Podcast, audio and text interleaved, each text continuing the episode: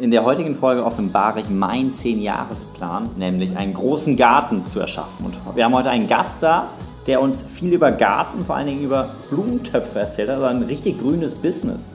Absolut, der nachhaltigste Blumentopf der Welt, den werden wir kennenlernen und das ganze Unternehmen drumherum, was noch viel größer ist als dieser Blumentopf. Und in dem Sinne wünschen Rein in die Folge mit der Toni. Viel Spaß. Gutes Hören und auf geht's.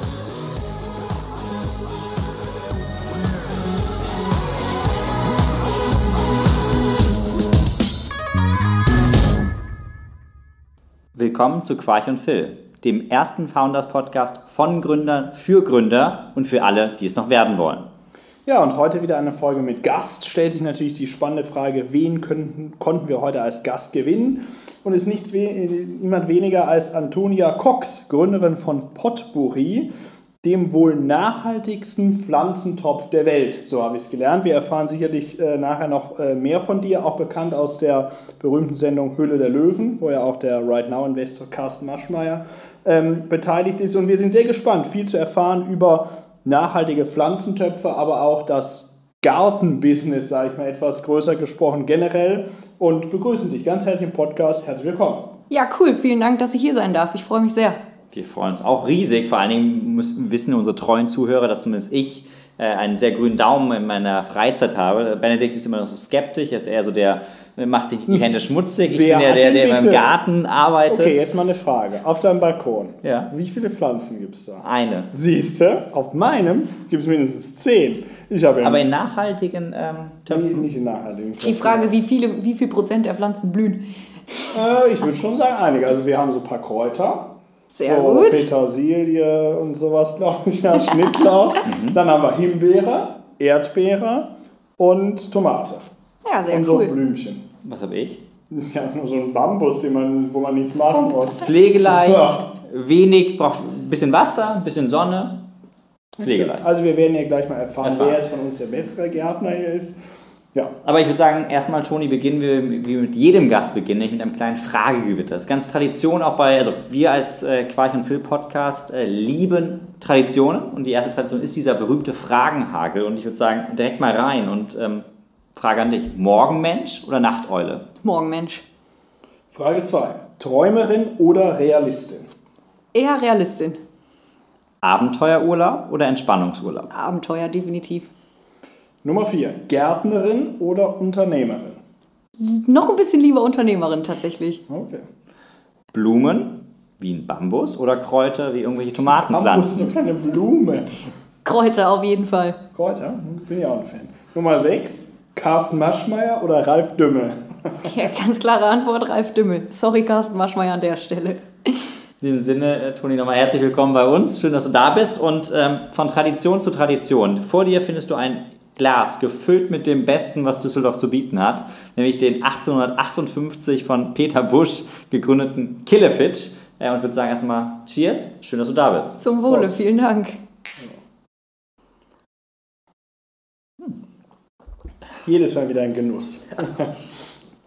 Der lockert direkt auf. Ja, so ist es. Ne? Das ist auch der Sinn. lockert Stimmung, lockert die Zunge. Ähm, das ist immer äh, ganz, ganz spannend. Aber wir haben jetzt schon so viel im Vorgespräch über über Pflanzen, über, über ähm, dein Business gesprochen. Vielleicht beschreib das mal ganz kurz, vielleicht nochmal in ein, zwei Sätzen. Potpourri. Was, was ist es genau? Bendig hat gesagt, der nachhaltigste Pflanzentopf der Welt. Erzähl gerne so ein bisschen was. Wenn man Potpourri als Produkt betrachtet, dann trifft es das mit dem nachhaltigsten Pflanzentopf der Welt schon ganz gut, definitiv. Unser Topf wird hergestellt aus Sonnenblumenschalen und die bleiben halt so oder so übrig aus der Lebensmittelindustrie. Wir kennen alle unsere Sonnenblumenkernbrötchen mhm. und so weiter und so fort. Da bleibt die Sonnenblumenkernschale übrig, die wird eigentlich weggeschmissen. Wir nehmen sie aber, kreieren eigentlich die, die Schale um zu einem neuen Werkstoff, machen dann unseren Topf daraus, sagen dem Endkunden, pflanzt den mit in die Erde und haben dann sozusagen aus Müll den neuen Werkstoff und keinen Müll mehr. Wenn man Potpourri aber als Unternehmen betrachtet oder Startup noch viel lieber bezeichnet, dann ist es irgendwie ja doch noch viel mehr, weil wir jetzt uns in verschiedene Bereiche so rantasten. B2B spielt eine große Rolle, der Online-Shop spielt eine große Rolle. Und deshalb beantworte ich die Frage immer gerne so ein bisschen zweigeteilt. Einmal als Produkt, einmal als Unternehmen. weil ich das Unternehmen auch nicht nur mit dem Produkt identifizieren möchte. Mhm, verstanden. Ich habe schon ganz viele Fragen. Ich fange mal mit der ersten an. Also aus dem äh, Sonnenblumen. Äh, irgendwie da. Wie die, Schale, die Schale des Kerns, ja, ja genau. Ja. Und der, bei so einer normalen Sonnenblume, mhm. das ist dann in der Blüte da, oder was? Genau, richtig. Da hast du deine, deine ganzen Kerne, die da drin sind, und die Kerne sind noch umhüllt von einer Schale. Mhm. Die Kerne werden sozusagen genutzt für Sonnenblumenkernöl, okay. Sonnenblumenkerne mhm. auf dem Brötchen und so weiter und so fort. Und die Schale bleibt übrig mhm. und die nehmen wir und die funktionieren okay. wir. Und jetzt mal ganz praktisch gesagt, die packe ich dann jetzt in den Topf und dann mixe ich da ein bisschen rum und dann entsteht die Masse oder wie, wie entsteht der neue Wertstoff? Ja, ist eigentlich ein, ein dreigeteilter Schritt. Also man hat erst die, die Sonnenblumenschale, die wird dann in Mehl gemahlen. Und dann kommen noch zwei weitere Stoffe dazu. Das ist einmal Maisstärke, wie so ein mhm. biologischer Kleber, sag ich mal, und Steinpulver, einfach als mineralischer Füllstoff. Und dann werden sozusagen eigene Pellets gebildet und die werden dann wieder verarbeitet wie zu so einem Haferbrei, sagt der Produzent immer. Und der hat dann seine Maschinen, das sind ganz normale Spritzgussmaschinen, wo auch tatsächlich die Plastiktöpfe drin hergestellt werden. Das ist für uns super ja. wichtig für die Prozesse im Gartenbau. Der Topf muss halt genauso funktionieren wie der Plastiktopf, weil sonst können wir nicht auf die Masse gehen. Mhm. Und ähm, ja, dann hat man den fertig gespritzten Pflanztopf. Und man die Frage, wie seid ihr denn darauf gekommen? Wir haben ja gelesen, dass ähm, angeblich jedenfalls schon euer Opa den äh, Blumentopf revolutionieren wollte. Also wie kam es jetzt vom Opa zu euch? Ja, ist auch eine ganz coole Geschichte. Mein Bruder würde sie wahrscheinlich mit noch mehr Herzblut erzählen. Aber ist, ähm, ist echt cool. Also unsere Familie ist sowieso im, im, in der grünen Branche zu Hause. Mhm. Also alle reden eigentlich den ganzen Tag nur von Blumen und Pflanzen. Ich war da eine Zeit lang genervt von. Mittlerweile klappt es ganz gut. Und er hat damals angefangen, vor schon 30 Jahren, von dem Plastiktopf Richtung Tontopf zu denken, war dann auch mal eine Zeit lang eine gute und nachhaltige Alternative. Und dann ging es weiter so ein bisschen über Papier. Lange rumprobiert mit Papier und dann kam auch mein Bruder so mit ins Spiel und mein Bruder und mein Opa, die sind sowieso sehr, sehr eng miteinander verbunden und er ist auch einfach der größte Mentor, das größte Vorbild für meinen Bruder schon immer gewesen. Mhm. Und mit den Papiertöpfen klappt es aber halt einfach nicht vernünftig, weil die die Prozesse im Gartenbau mhm. nicht überleben. Die sind einfach nicht standhaft genug. Wenn ich jetzt zu Hause mir da selber meine Erde reinfülle und so weiter und so fort, dann klappt es wunderbar. Aber sobald die in die Maschinen müssen, und der Gartenbau ist heutzutage halt auch nicht mehr Schubkarre, Strohhut und Gummistiefel, Klar. sondern halt auch hochtechnologisiert, so spricht man es aus. Ähm, und deshalb muss der Topf einfach funktionieren. Und dann hat mein Bruder sich zur Aufgabe gemacht, wir brauchen einen Topf, mhm. den man mit eingraben kann. Hat versucht, irgendwie mit den Papiertöpfen weiterzumachen, funktionierte nicht. Und dann kam Golden Compound. Das ist eine, eine Firma, die sich auf nachhaltige Rohstoffe spezialisiert hat. Mehr oder weniger zufällig um die Ecke und liefert uns jetzt seitdem dann exklusiv den Rohstoff. Wow. Und, okay. und, und, und Frage, ihr seid die einzigen weltweit, die aus Sonnenblumen Kernschalen diese Töpfe machen? Ja, auf Pflanztöpfe bezogen tatsächlich jetzt wohl. Haben also, Sie es patentiert auch oder? Golden Compound hat ein weltweites Patent okay. darauf, die Sonnenblumenschalen so zu nutzen, wie sie die, wie sie die dann nutzen. Okay. Und wir sind sozusagen die Einzigen, die es im Pflanzstoffbereich nutzen dürfen. Die machen da dann auch Kaffeekapseln, mhm. Kleiderbügel, Faltboxen ah. und so draus. Aber im Pflanzstoffbereich sind wir Stand jetzt die Einzigen. Okay, ja, super. Also herzlichen Glückwunsch. Ja, danke. Also, scheint mir jedenfalls eine sehr gute Erfindung. So aus meiner Gärtnerbrille jetzt gesprochen, kann ich mir auf jeden Fall auch erinnern, die, dass immer diese Plastiktöpfe man dann wegschmeißen muss und das ist natürlich wenig sinnvoll. Jetzt hast du ja aber auch gesagt, das Unternehmen ist viel größer als das äh, Produkt. Was sind denn jetzt neben dem Produkt quasi noch die weiteren Teile des Unternehmens? Ich glaube auch meine Kräuter können die auch bei euch kaufen beispielsweise. Ja, genau. Ist ganz cool. Wir haben uns entwickelt von einem klassischen, ich sag mal, Topflieferanten. So muss man sich das ganz eigentlich. klassischen äh, Nee, aber so muss man sich das wirklich vorstellen. Wir, wir gehen dann zu den Gärtnern und sagen, hey, kauf doch bitte unsere Töpfe und nicht die Plastiktöpfe. Ja. Der Gärtner pflanzt dann seine Jungpflanzen darin an, zieht die groß und verkauft die fertigen Pflanzen weiter. Und dann geht die Kette im, in dieser Branche so weiter, dass der Gärtner erstmal an den Großhandel verkauft und der Großhandel verkauft weiter an den Handel. Obi, Blume 2000, mhm. wie sie alle heißen. Mhm. Und dann kommt erst der Endkunde. Mhm. Und wir haben aber gesagt, wir wollen nicht einfach nur Top-Lieferant sein, sondern noch viel mehr. Und mhm. deshalb unterstützen wir eigentlich auch im Marketingbereich sehr stark und haben gesagt, wir können nicht nur über unseren Gärtner pushen, weil dafür das Produkt ist auch tatsächlich deutlich teurer als der Plastiktopf, mhm. Sondern wir müssen es schaffen, auch von hinten zu pullen. Wenn jetzt der Obi sagt, hey lieber Großhändler, gib mir bitte Blumen im Potpourri, dann bleibt dem Gärtner gar nichts anderes mehr übrig, als darin zu produzieren. Ah, mhm, Sprich, klar. wir sind so in die Pull- und Push-Richtung gleichzeitig gerannt und haben auf der einen Seite sehen wir jeden Gärtner als unseren Außendienstler, der hat sein eigenes Geschäftsmodell und soll den Potpourri verteilen.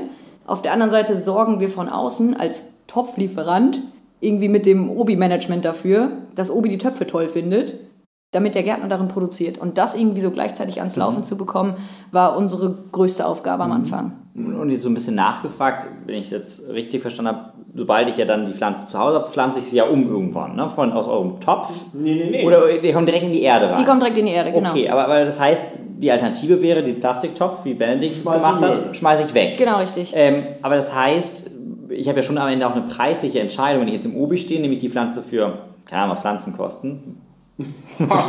Nicht so viel, oder? Also, Und das heißt, ja, die pendeln sich so zwischen, ich sag mal, 2,49 und, äh, und allem darüber ein. okay, aber das heißt, ich würde ja vermuten, dass der Topf dann schon relativ, wenn er nur 20, 30 Cent teurer ist, ja schon dann die Pflanze auch 10, 20 Prozent teurer macht.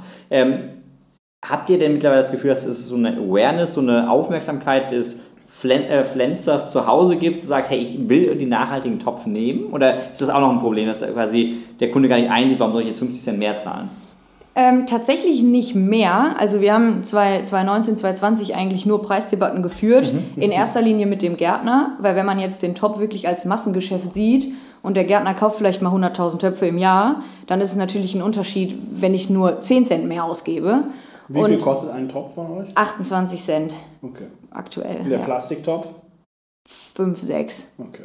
Also ist schon ein deutlicher Unterschied, aber am Ende geht es auch darum, und da sind wir jetzt wieder beim Produkt, was ist eigentlich unser Produkt? Auf der einen Seite natürlich der Topf, so heißt auch unser Unternehmen, so heißt der Topf und so weiter und so fort. Im Endeffekt verkaufen wir aber viel mehr eine fertige Pflanze an den Endkunden. Und da gehen wir so hin, dass wir besondere Sorten anbieten. Wir versuchen qualitativ absolut hochwertige Pflanzen anzubieten. Und das ist auch cool, da kriegen wir auch das Feedback, das sind die schönsten Pflanzen, die bei mir im Garten stehen. Und auf einmal geht es nicht mehr nur um den Topf, sondern um die Pflanze. Es gibt dann zum Beispiel Tulpen, die sind, die haben dann, sag ich mal, ja, wie soll ich es jetzt vernünftig ausdrücken? Ich sag mal, eine Blütenschicht. Wir haben aber dann gefüllte Tulpen, wo noch mehr Blüten drin sind, gefranste, die sehen total besonders aus und versuchen immer besondere Sorten zu haben, damit der Endkunde nicht nur mehr Geld für den Topf ausgibt, sondern für seine Pflanze. Ja. Wir brauchen uns nichts vormachen. Wir verkaufen halt keinen Topf an den Endkunden, sondern eine Pflanze. Aber ist dann am Ende nicht am Ende auch ein Obi, sowohl Partner als auch Konkurrent? Weil wenn ihr quasi ja die Pflanze direkt an den Endkunden verkauft, überspringt ihr quasi den, den Obi-Händler, oder? Ja, stimmt. Als Konkurrent habe ich es tatsächlich noch nie bezeichnet oder, oder gesehen in dem Moment. Die feiern auch eher unseren Online-Shop als alles andere, Ach so. weil wir über den Online-Shop auch ganz anders auf unsere oder über unsere Marke sprechen können. Das ist halt auch ganz, ganz klar unser strategischer Ansatz. Wir gehen total stark auf die Marke und das ist gerade in der Pflanzenwelt super spannend, weil, ich weiß nicht, nennt mir mal eine Marke im Pflanzenbereich, die jeder kennt. Jeder nicht. Also ich kenne nur, das wäre jetzt auch noch eine Frage von mir gewesen, weil ich meine Pflanzen ja auch Wie online kennst du denn? gekauft habe. Genau, aber Bloomify heißen die. Kennst du die? Mhm. Ja, kenne ich. Genau, da habe ich das gekauft. Ja. Aber das könnt, würde jetzt, kennst du das? Nee. Siehst du. Und wenn man halt sagt, nenn mir mal eine Schuhmarke, nenn mir mal eine Klamottenmarke, ne- dann, dann kann halt jeder tausend Marken nennen. Mhm. Und da ist auch meine ganz große Vision, und da bin ich vielleicht dann doch eher Träumerin als Realistin, gerade aus dem Fragenhagel, die erste Marke Okay. zu Ja. Mhm. sein im, in der Pflanzenwelt, die nicht sich auf eine bestimmte Sorte bezieht, sondern über alle Pflanzensorten hinweg funktioniert, stark ist und wo man auch mal einen guten Preis für rechtfertigen kann. Und damit meine ich rechtfertigen als positiven. Das ist ja immer so, würde ich sagen. Wenn, wenn Ja. man Vertrauen zu der Marke hat und sagt, das ist gute Qualität, dann ist man auch bereit, mehr zu bezahlen. Das würde ich sagen, verstehe ich auf jeden Fall. Voll ganz okay. Verkauft ihr, ist denn dann auch die Vision, die Potpourri-Pflanze im Obi zu verkaufen? Definitiv. Okay. Also eigentlich ist das Businessmodell so dreigespalten. Auf der einen Seite hat man den nackten Pflanzentopf, den man im großen Stil an die professionellen Gartenbaubetriebe verkauft. Da sind Ja. wir der Topflieferant. Dann kaufen wir eigentlich unser eigenes Produkt vom Gärtner wieder zurück, mit der, mit der Pflanze dann da Ah, drin. ja, klar. Verkaufen es weiter An den Endkunden dann? an, an den Endkunden auf der einen Seite, da sind wir beim zweiten Bereich, Mhm. und der dritte Bereich an den Handel, damit Okay. der an seinen Endkunden gehen kann.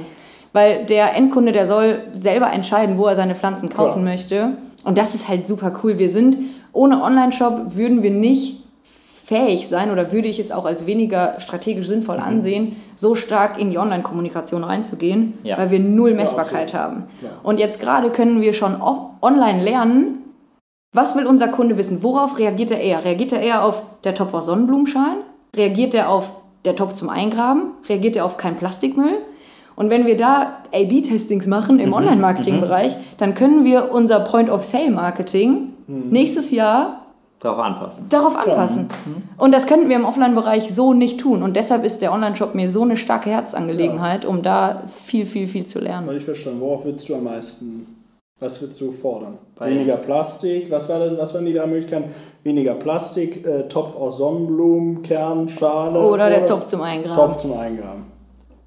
Wahrscheinlich, also für, äh, immer die Prämisse, aus welchem, aus welchem Grund kaufe ich Blumen oder Pflanzen jetzt am Ende. Und für mich, glaube ich, wäre schon auch dieser, dieser Topf zum Einpflanzen auch so ein bisschen eine Convenience-Sache. Ich muss gar nicht irgendwie ne, umpflanzen, ähm, äh, wie man das so im Gärtner-Jargon sagt, bei, mir. Und gleichzeitig auch so diese Nachhaltigkeitsaspekt finde ich halt schon gut, auch mit den, mit den, wie nicht Plastik zu haben, das ich wegwerfe. Ähm, aber daraus habe ich mich eben auch gefragt, ähm, endet bei euch denn das Thema Nachhaltigkeit mit dem Topf oder ist nicht das Nachhaltigkeitsthema in der, im, im Blumenbusiness ein viel, viel größeres? Weil, wenn man überlegt, wie viel, ja, ich bin kein Experte, annehme, wie viel Wasser allein dieser, diese Jungpflanzen da irgendwie brauchen, ist es nicht eigentlich auch ganz spannend, irgendwie zu, zu schauen. Ich bin auch die Nachhaltigkeitsmarke für jetzt die, die Pflanze an sich. Ist das ein Thema, was ihr äh, macht, dass ihr irgendwie auch mit.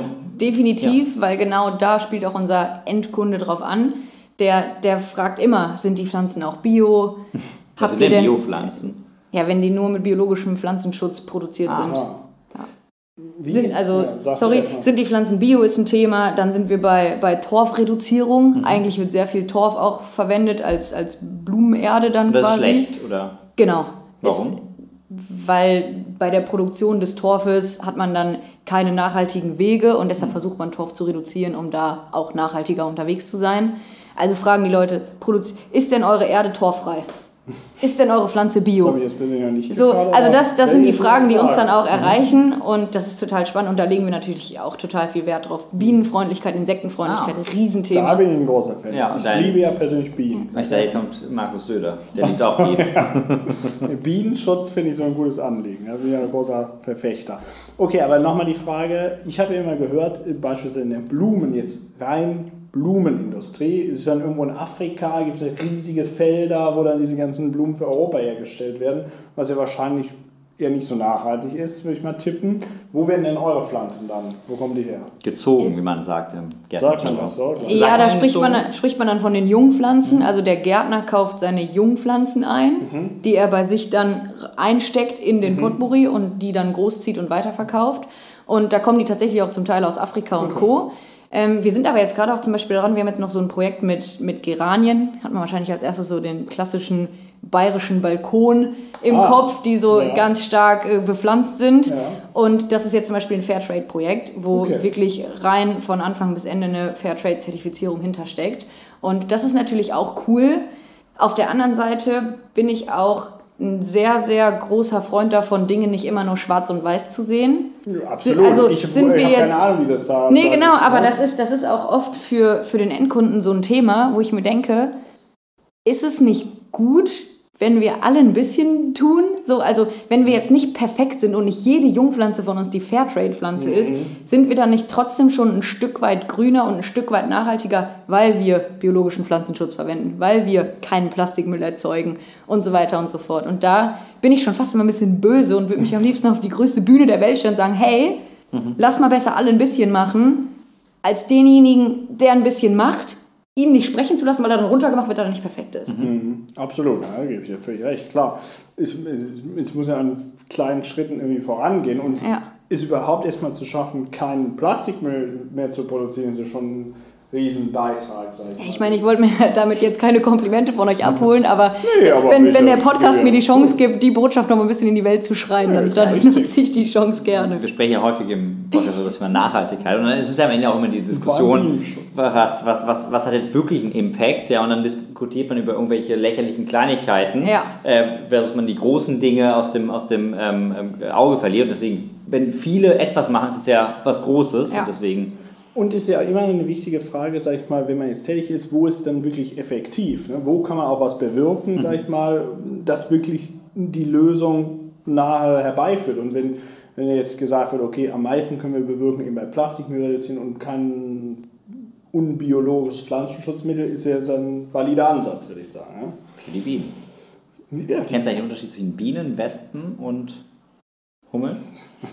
Alle gelb-schwarz gestreift. so, Bienen, die produzieren Honig. Ja. Wolltest ja mal, äh, Benedikt wollte mal Imker werden, Ja, tatsächlich. Hobby. Hat er mir erzählt, er wollte sich so einen Imkeranzug kaufen und dann Und hat so er gelernt, groß, dass es gefährlich sein kann mit diesen Ich bin wirklich, ich habe ja auch mal so gespendet für so ein Bienenprojekt in Afrika und alles finde ich sehr gut. Ne? Weil es gibt ja dieses Buch, die Geschichte der Bienen oder so. Da wird ja danach gezeigt, ja, kannst mal lesen. War da, nicht, war da nicht jetzt noch sogar jemand bei Hülle der Löwen, der so einen Bienenkasten irgendwie zum selber ja, imkern? Den hast du doch bestimmt zugeschlagen. Nee, also noch nicht. War schon, aus, war schon ausverkauft. ja, ja. Das ist die Geschichte der Bienen. Das ist ein Buch, kannst du mal lesen. Worum geht's dir. da? Ja, das ja, sagt, hat schon Albert Einstein gesagt, wenn die Bienen aussterben, die Menschheit aussterben wird. Das hat Albert Einstein gesagt. Ist so, kannst du nachgucken. Fact check. Gut, dass es ja? dann äh, die Bienenschützer wie dich gibt. So ist es. Okay. Aber vielleicht so ein bisschen jetzt viel über das Produkt, über, über das Business gesprochen, was natürlich auch eine ganz faszinierende Geschichte ist. Äh, Benedikt hat es eben angedeutet, irgendwie über den Großvater, dann über die Familie. Das war schon immer so die in der DNA eurer, eurer Familie, das, das, die, das Thema Gärtnertum. Jetzt im Speziellen hast du ja mit deinem Bruder gegründet, dem älteren Bruder. Du bist Ja. die kleine Schwester oder der, na, ja, Ja, ja, sechs Jahre Unterschied. Sechs Jahre Unterschied, Ja. perfekt. ähm, wie, ist, wie ist das denn? Ist das irgendwas, wo du sagst, boah, das, das ist an manchen Tagen echt das coolste Gründergespann, was man sich vorstellen kann, an anderen Tagen denkst du aber auch, puh. Ne? Ähm, also, wie, wie, wie ist das, wie ist es gekommen, Äh, wie funktioniert das? Man muss sich das eigentlich so vorstellen, dass ich nie Lust hatte, irgendwie in diesem Familienbusiness auch nur ansatzweise zu landen, weil ich mit meinen sechs Jahren Unterschied, also wir haben auch noch eine große Schwester, die übernimmt jetzt noch den Betrieb unserer Eltern, ähm, da liegen dann noch acht Jahre zwischen, also zu mir. Und ich konnte eigentlich nie mitreden. Bei keinem Mittagessen und so weiter und so fort. War überhaupt nicht schlimm. Aber ich habe mir gedacht, ich gehe einen anderen Weg. Und habe mich immer schon dann auch für Kommunikation, jetzt sage ich mal, als, als großes Übergespann interessiert und bin dann, habe dann auch einen Bachelor gemacht im Bereich Kommunikation oder Medienmanagement und habe dann meinen Bruder angerufen. Ich wollte irgendwie weg aus dem Job, in dem ich gerade war, wurde dann nach dem Bachelor im Praktikum relativ schnell dann auch übernommen und wollte da nicht mehr sein und einen Master machen und habe gesagt, Alex, ich brauche drei Monate einen Job, in der Zeit kann ich mir was suchen, was mir wirklich Spaß macht. Und dann habe ich in den drei Monaten eigentlich ab Tag eins weniger studiert als gearbeitet, weil es so viel Spaß gemacht hat. Und am Anfang ist Potpourri auch so ein bisschen geboren in dem Familienunternehmen. Es war da eigentlich nur ein Projekt, was man so mal starten wollte. Und dann ist es aber relativ schnell gewachsen und dann haben wir uns auch bewusst entschieden, rauszugründen.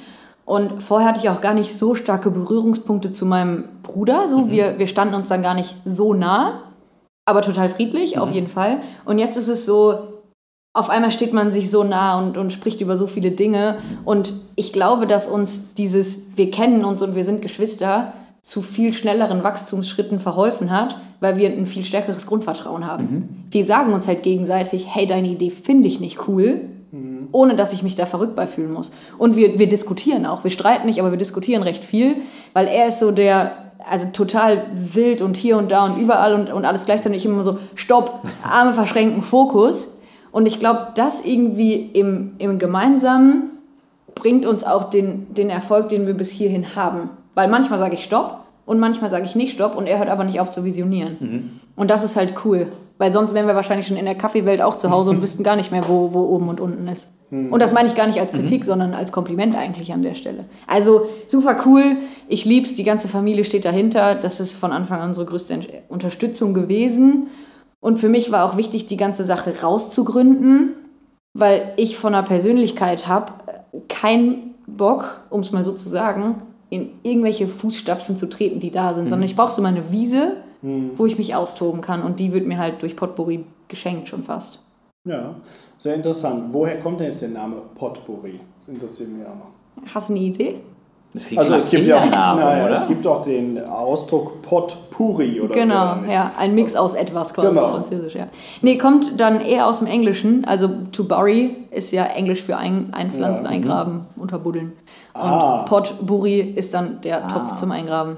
Es hat gar nichts mit Potpourri, hat es gar nichts zu tun. Aber es klingt so. Ja, das wäre war ja meine Assoziation, aber ich mich gefragt, wie das jetzt zusammenhängt. Aber Könnt ihr euch vorstellen, welche die meiste äh, Falschschreibung in der Google Search Console ist? Aber umgekehrt, wenn die Leute es dann einmal gelernt haben, vergessen sie es nicht so genau, schnell. genau. Ja, und- nee, kommt dann aus Ja. dem Englischen. Pot, Okay. Potpourri. Okay, das heißt auch für Thema Internationalisierung Interessant. ist ja gar ein gut geeigneter Ja, Name. ja, ja, doch. Ist es für euch ein Thema? Jetzt, wir haben vielleicht noch da so ein bisschen regional ja ähm, gesprochen. Ist es ein Thema, auch ins Ausland damit zu gehen oder macht ihr bisher nur den deutschsprachigen Markt? Was so ein bisschen, ins, wenn dein Bruder hier stehen würde, was würde er uns für Träume und Visionen ähm, Doch, das, das Ausland spielt schon eine große Rolle. Ich meine, im Blumenbereich sind die Holländer natürlich immer ganz groß. Viele verbinden die Tulpen, aber die Holländer sind noch viel größer, wenn es um Blumen geht. immer noch, also seit der Amsterdamer Tulpen. Immer noch, immer noch. Ja, also das, das Lied mit den, mit den Tulpen aus Amsterdam, das kommt nicht von irgendwo her. Das ist nicht das Abfall Amsterdam liegt. Nee, aber wie, wie, wie Der? Tulpen aus Amsterdam. Traum von Amsterdam Ja, das Äh, gibt's auch, gibt's auch, genau, stimmt. Nee, ähm, wir haben schon vor circa, ich sag mal, zwölf Monaten unser Layout auf dem Topf, also die Banderole, die da quasi drum gedruckt ist oder drauf gedruckt ist, ähm, umgeändert von rein deutschsprachig in Deutsch, Englisch, Französisch, Okay. damit wir uns nicht aufhalten lassen können, weil der skandinavische Markt ist sehr interessiert und Frankreich, England sind so die ehesten. Aber da kommen auch Anfragen aus Südkorea, aus China, aus keine Ahnung wo. Also da steht irgendwo in China in so einer Vitrine an irgendeinem Naturpark unser Topf, weil da jemand angefragt hat, so damit die Leute sich darüber informieren können. Also super spannend und sind wir definitiv offen für. Keine Frage. Stichwort Expansion ist vielleicht eine gute Überleitung zum nächsten Themenblock, den wir uns mal überlegt haben, weil wir haben eben schon erwähnt, bei uns ist ja Carsten Maschmeyer investiert. Wir waren aber nicht bei Höhle der Löwen, sondern es lief abseits dieser berühmten Fernsehsendung. Ihr wart ja aber bei Höhle der Löwen. Vielleicht kannst du mal so ein bisschen für die Interessierten äh, schildern, wie ist das so abgelaufen? Was sind jetzt so behind the scenes Hülle der Löwen? Im Übrigen, letzte Woche ähm, waren wir grillen bei äh, Freunden, die sind große Fans von Hülle der Löwen. Habe ich natürlich angekündigt, dass du zu Besuch sein wirst. Wir waren ganz begeistert. Ja? Sie haben schon einen Topf gekauft. Na Gott sei Dank, sehr gut, so soll es sein. Nee, ja, Höhle der Löwen ist für mich eher ein Lebensabschnitt als alles andere. Super spannend. Wir waren schon vor 18 Monaten beim Drehtag. Also es hat So, sich auch sehr stark in die Länge gezogen. Und in die Länge gezogen ist für uns aber total positiv, weil wir uns umso expliziter darauf vorbereiten konnten. Irgendwann denkt man auch so, habe ich gerade schon im Vorgespräch auch kurz erzählt, so, irgendwann hat man auch keinen Bock mehr zu optimieren, weil man Ja. sich denkt, jetzt lasst uns damit rausgehen, lasst die Rakete zünden und alles, was bis jetzt noch nicht perfekt ist, wird auch eh nicht mehr perfekt werden. Und perfekt ist da sowieso nicht mein Lieblingswort. Ähm, ja, der Drehtag war super spannend. Wir waren dann ungefähr eine Stunde, anderthalb so wirklich im Löwenkäfig und wurden auch gelöchert mit Fragen. Haben uns aber rundum eigentlich pudelwohl gefühlt, weil wir uns auch sehr, sehr stark und explizit darauf vorbereitet haben. Also nur mal um da auch so ein, so ein bisschen was zu erzählen. Wir haben uns dann Unternehmer aus der Region gesucht, fünf Stück, um die Anzahl der Löwen auch so darzustellen. Haben uns im Hotel bei uns in der Gegend einen ganzen Tag einen Meetingraum gebucht, zwei Kameras aufgestellt, also beziehungsweise unsere Handys, die komplette Session mitgefilmt und haben uns von diesen Unternehmern der Region löchern lassen Okay. die nicht, die nicht aus dem Blumenbusiness kommen, weil sonst wird nur die Frage gestellt, können die Pflanzen denn auch ihre Wurzeln entfalten? Oder muss ich die denn mehr gießen? Fragt ja kein Investor, Ja. sondern der soll uns halt Fragen rund um Unternehmertum stellen oder das wird er halt tun. Und da haben wir uns dann, haben wir zwei Stunden mit denen gesprochen, uns das Video nochmal angeguckt, wie hätten wir da noch besser drauf antworten können. Also es war echt wie so eine Vorbereitung auf die schlimmste Prüfung, nur noch ein bisschen intensiver.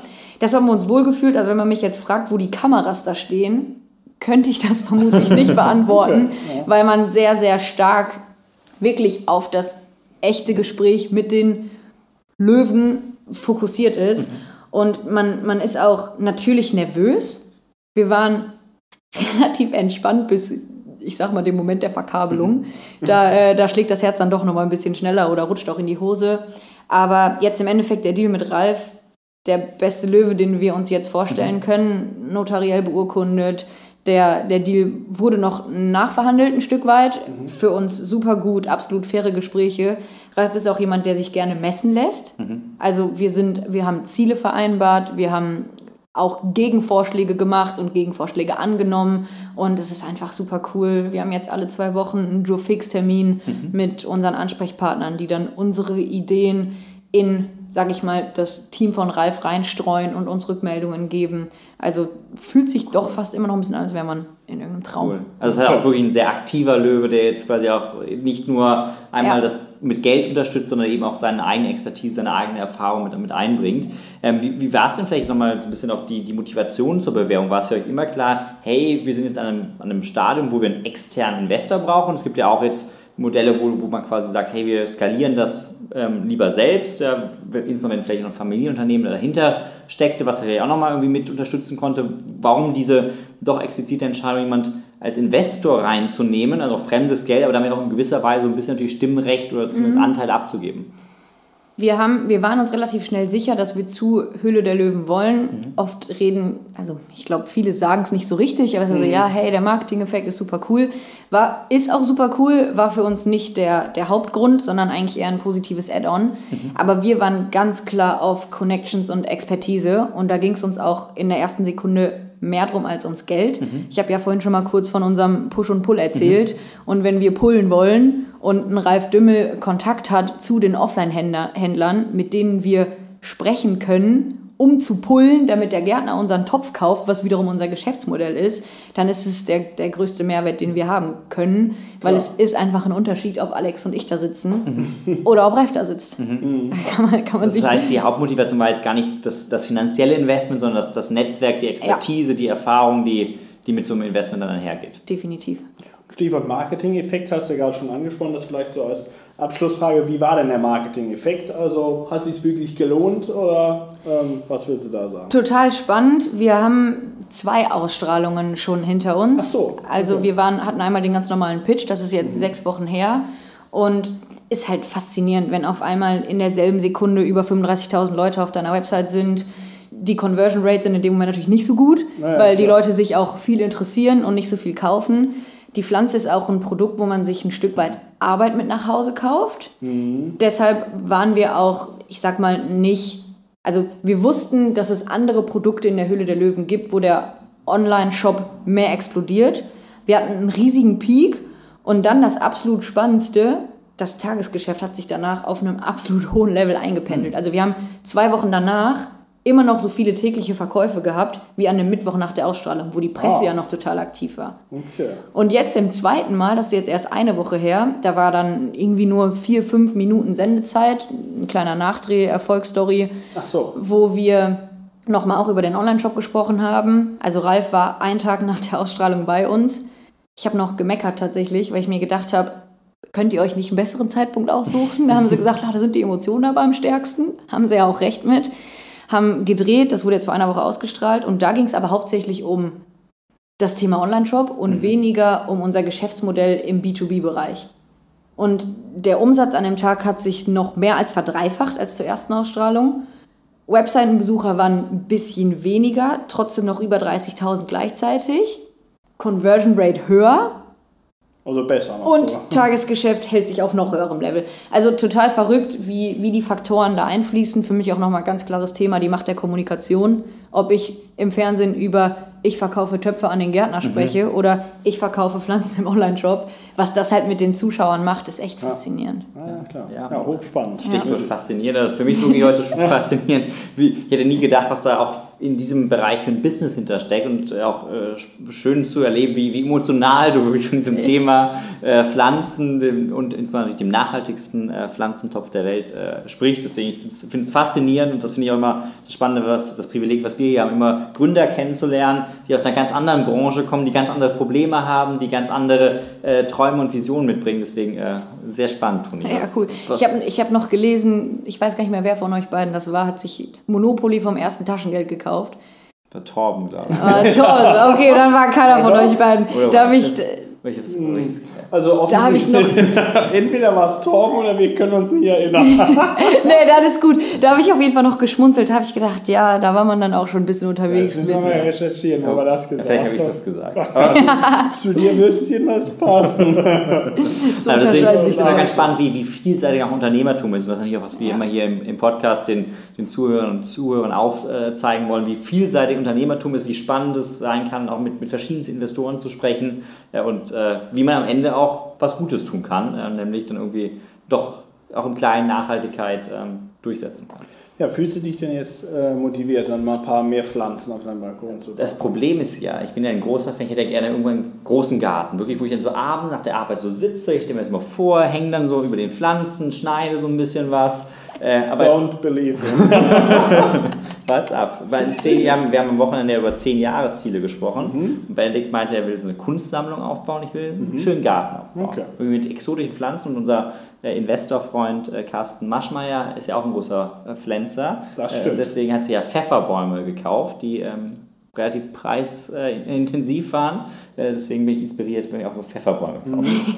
Spoiler Alert, also über meine Kunstleidenschaft werden wir auch noch sprechen in äh, diesem Podcast, aber sollen wir ja beides jetzt. Ja, deswegen, man braucht ja so zehn Jahresziele, was man hin, Kunst, Pflanzen. Und bei dir, Toni? Zehn Jahresziel, definitiv auch am Unternehmen über mich selbst weiter hinauszuwachsen und zu internationalisieren. Und ich lebe eigentlich am meisten das Thema, ein, eine gute Führungskraft zu werden. So, das ist mir tatsächlich am wichtigsten. Wollen wahrscheinlich die Pflanzenfreunde nicht hören, aber ich meine, wir sprechen auch über Unternehmertum und das, das lebe ich sehr stark und ich liebe mich mit Kommunikation zu beschäftigen. Wer möchte wann, wie was hören, wer möchte, dass man wann, wie, mit wem umgeht und so weiter und so fort. Und wenn ich in zehn Jahren sagen kann, ich habe gelernt mit, nicht an meinem eigenen Team, sondern mit meinem eigenen Team, wie man Menschen führt und wie man Visionen teilt, andere ansteckt, gemeinsam brennt, so, dann denke ich mir, geil, gute Reise. Wie viele sind denn im Team bei euch? Drei Festangestellte und vier Werkstudenten. Ja, super. Also auf jeden Fall viel Erfolg bei diesem 10-Jahres-Ziel. Wir werden es weiter beobachten, verfolgen, ob es erfolgreich ist und dann können wir in 10 Jahren nochmal eine Recap-Folge machen. Treffen wir uns bei dir im Garten mit einer Kunstsammlung und meinem Team. So machen wir es. So machen wir es. So. Aber bevor wir uns ganz verabschieden, ähm, Tradition verpflichtet uns, deswegen wir haben auch eine letzte Kategorie natürlich, die uns immer ganz wichtig ist, wo es nochmal drei ziemlich fixe Fragen, wie wir sie nennen. Äh, und die erste Frage ist auch so eine, eine kleine Frage nach der Erweiterung in deinem Team. Wenn du dir jetzt jemanden, einen Star, einen Promi äh, auswählen könntest, der für euer Produkt werben würde, wer wäre das? Wahrscheinlich Finn Kliman. Das ist doch dein Hausbootfreund, ne? Benedikt liebt diesen Mann, weil er irgendwelche Hausboote kauft. Ja, der hat seine Freundin, die ist Gärtnerin, die haben da am Klimansland, haben sie viel Platz. Jetzt haben die nur noch so einen Wall gebaut. Der ist so ein bisschen verrückt. Ich vergleiche den auch sehr stark mit meinem Bruder, wenn er dann so wir durch die Gegend läuft und alles gleichzeitig machen will und doch damit aber auch erfolgreich ist und sich doch irgendwie auch Dinge dabei denkt, ohne dass, dass man das erstmal sieht. Würde ich sagen, Finn, Okay. hol du dir mal ein paar Potpourris und trag's in die Welt nach draußen. Finn Ja, hört, hoffe ich, zu, wie, wie jede Folge, oder wie jede zweite Folge. Und Dann wird er sich jetzt bald bei dir melden. Ja. Wir nicht. Sehr gut. Äh, nächste Frage wäre, auch hier noch ein bisschen die Träumerin angesprochen. Welche Superkraft hättest du gerne? Superkraft. Beamen. Von jetzt auf gleich überall zu sein. Okay. Wo wärst du jetzt gerade gleich? Wo ich jetzt gerade wäre. nirgendwo lieber als hier. Ja, oder dann gleich in ein paar Minuten, wenn der Nirgendwo lieber als hier, das ist eine gute Antwort. Ich wäre vermutlich in auf, auf, dem, auf dem höchsten Berg, wo mich gerade ein Helikopter rauslassen würde, um dann äh, Heliskiing darunter zu machen. Auch wenn wir jetzt gerade Richtung Sommer denken. Okay. Heliskiing, das ist so ein äh, Leidenschaft. Das ist ein großer Traum. Papa hat mir versprochen, wir machen das, bevor er 50 wird. Hat er nicht ganz geschafft. Aber jetzt setze ich den vielleicht noch mal ein bisschen unter Druck. Okay. okay. Nicht schlecht. He wow. Oh. Ich bin nicht so der erfolgreiche Skifahrer. Das ist keine ähm, blaue Piste mehr da oben. Ne? Ja, ich kann nur blaue Piste. also meine erfolgreichste Skiabfahrt war in Dubai eine Skihalle. Deswegen, Mitten im Einkaufszentrum. genau, so war's. Okay. Hashtag Nachhaltigkeit. Ne? Was war das? Nächste Frage. Letzte und äh, Letzte, nächste und letzte ja. Frage. Ähm, Toni, was macht dich richtig, richtig sauer? Außer Skifahren in Dubai.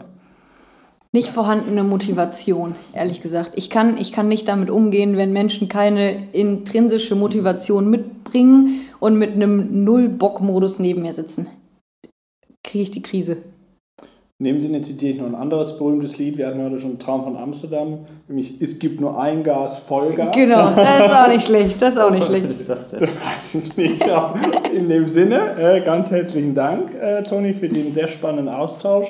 Ich glaube, also wir persönlich haben viel gelernt. Wir wissen jetzt, dass äh, der Phil, wie er hier im Podcast heißt, in zehn Jahren also einen sehr erfolgreichen Garten betreiben wird. Sicherlich ausschließlich mit Potpourri-Pflanzen Verständlich. und Töpfen, weil das Unternehmen noch viel mehr ist als Töpfe.